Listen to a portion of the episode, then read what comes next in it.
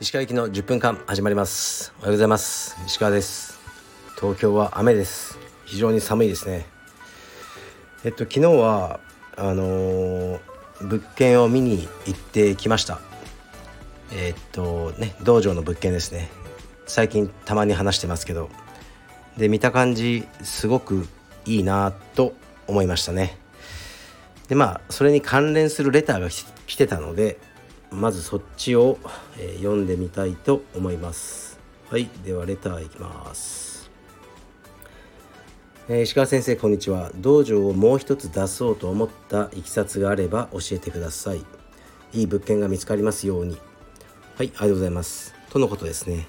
まあ実はその物、うん、道場を出そうっていうのはまああったんですけどうーん僕は物件にこだわるんですよねあまりえー、っと駅とか場所とかじゃなくてその物件のものがすごく大事っていう考えがあるんですね。で今回はお話をまずなるところから頂いてでその物件の形がいいなと思ったんですよね。形とその状況ともちろん家賃とかそのバランスですね全てストレスなくできそうな感じの物件であとうんかなり珍しい何ていうんですかね形ですかね。そこが気に入ったんですよね。ですからあの、やってみようと思ったですね。なかなかこう自分で物件を見つけてこうね道場って物件難しいんですよ。普通にビルに入って上下住居とか会社さんとかだとね音が出るじゃないですか僕ら。ね、難しいっていうのもあるしかといって自分で建てるっていうのもね厳しいしなかなかあのベストな物件っていうのがねない状況なんですけど、まあ、今回は非常にいいですね。なんでかというとすごくうるさいとこなんです。だから普通の人は借りたくない物件ですね。うるさいんで。で僕らはもううるさいのあのね僕らがうるさいんで逆に好都合というかですからねあの貸してくださる人も多分ハッピー。僕らもハッピー。そういう関係になれるんじゃないかなと思う物件だったので行こうと思います。まあ多分契約すると思いますね。はい次いきます。えー、石川さんいつも拝聴しております。以前にも一度今度部署移動になるとレターを送りコメントをいただいたのですが悩み相談をしたくまたレターしました。前の部署でのキャリアに停滞を感じ望んで移動をしたのですが全く違う新しい仕事になれず心身ともに辛い毎日を送っています。今週は体調も崩して休んでしまいました。自分ではもっと頑張れるはずと思うのですがなかなか仕事にも集中できず時間だけが過ぎていきます。少なくとも1年1年間はどうにか食らいついて慣れるのを待つかそもそも自分には適さない仕事だったかと思い次のキャリアを考えるか悩みがつきません。もし可能であればアドバイスいただければ幸いです。はいありがとうございます。えっとですねこのレター覚えてますね。うーん。えっとね僕今娘不登校なんですよ。学校に行けなくなっちゃったんですね。ちょっと前から。で、まあ、学校で嫌なことがあってそういう風になっちゃったんですね。でそれを例えばじゃあ僕がこうね、まあ、無理やりね学校は行くもんだ行けと言って毎日嫌だけど行かせる。でもしかしたら1年ぐらいでなんかね解決しちゃって何事もなかったように学校に行ってくれる。このケースもあると思いますしなんかねすごく無理やり行かせたことによって大変なことになっちゃう。っていうのもありますよね。そういうニュースとかもあるじゃないですか。だからもう僕は行かなくていいよっていうふうにしたんですね。うちの妻もそうで。で行ってないんですけどだから 自宅とかでこうね勉強してる感じですよね。でこれを10年後に僕の判断が正しかったのかとかはもうわからないんですよね。もし10年後にすごくアンハッピーな状態になってたらその10年前の自分の判断を責めたかもしれないですもしねあの時もうちょっとね学校行かせとけばよかった。無理やりにでもとか。でも全て後付けじゃないですか。で A という選択肢と B という選択肢があってどちらを選んでも幸せにもなれるしどちらを選んでも不幸にもなれると思うんですね。2つに1つじゃないじゃないですか。絶対に。ですからあのー、ね僕はもう今はね子供学校行かなくていいって選択したのでその中で絶対に幸せでし幸せにしてやろうと思ってるんですね。ですからあのー、あなたもですねあのー、今無理やりね行ってもキャリアを変えてもどちらでも幸せになれると思うんですけど今ね無理しすぎて壊れちゃったら終わりなんですよね。だから僕はキャリア変えた方がいいと思いますね。うん。変えずに1年間苦しみ抜いた後に光が見えてくることも可能性とはありとしてはありますがそれが全くない可能性もありますね。だから僕だったらキャリア、ね、今までのキャリアをまあ不意にしちゃうのかもしれないけど変えて新しく頑張ってそちらでね本当に自分に合った仕事っていうのがあると思うんですよ。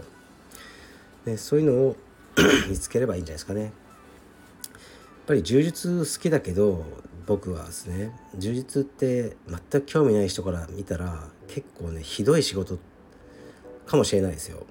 あの僕の親戚ねいとこでちょっととかねあのキャリアあるいとことかはね僕のことをそれかわいそうなやつだとこう思ってる節はあると思いますね勇気は大変だと思うねなんかもう変なね道場で一日中体動かして汗かいてあんな仕事できないってまあ思われてるっぽいですよねそんなことないんですけど僕的にはですからあのー、合う合わないっていうのが全てなんですね何か僕だったら自分が完全にフィットするなっていう仕事に、えー、転職すると思います僕のちょっとね感想を述べました頑張ってくださいはい次いきます。えっと石川先生はじめまして先生に質問です。カルペディエムのスタッフの方々は生え抜きではなく移籍されてきた方々がほとんどでスタイルも様々だと思います。先生はご自身のスタイルを青山道場のスタイルにしたいという気持ちはありますか？また先生のスタイルを継承していると感じる生徒やインストラクターはこれまでにいますか？よろしくお願いします。はいありがとうございます。まずこのスタイルっていうのは充実の技のことを言ってらっしゃると思うんですけど多分ね同じ先生が教えてもずっと白帯からみんな違うスタイル身につけるんですよ。だからあんまり関係ないと思いますね。僕が指導云々とか遺跡が云々っていうのは。で僕のスタイルを継承してほしいとか全くないですね。うん。継承しているなと感じる人も全くいないですね。別にいい。好きにせえという感じですね。はい。次いきます。鹿さんこんにちは。クワガタを好きになった理由を教えてください。あとカブトムシは好きですか？すごいですよ小学生みたいな質問ですね。まずカブトムシはそこまで好きじゃないです。こうねガサガサガサガサあの、してるんですよね。夜とか。で動き回るしんマットといって土をめちゃくちゃ汚すんですよね、まあ、おしっことかすごくて。のであまり僕はそこまで好きではないです。だからだけどうちの娘と妻が好きで彼女たちが家で今幼虫を育ててますね。またうん20ぐらいいますかね幼虫。土を変えたりして。また来年の春、えー、春じゃないね。夏にあの成虫になる予定ですね。クワガタというか僕はオオクワガタのみが好きなんですがうーん好きになったものって理由好きじゃない理由は言えても好きな理由って難しいですよね。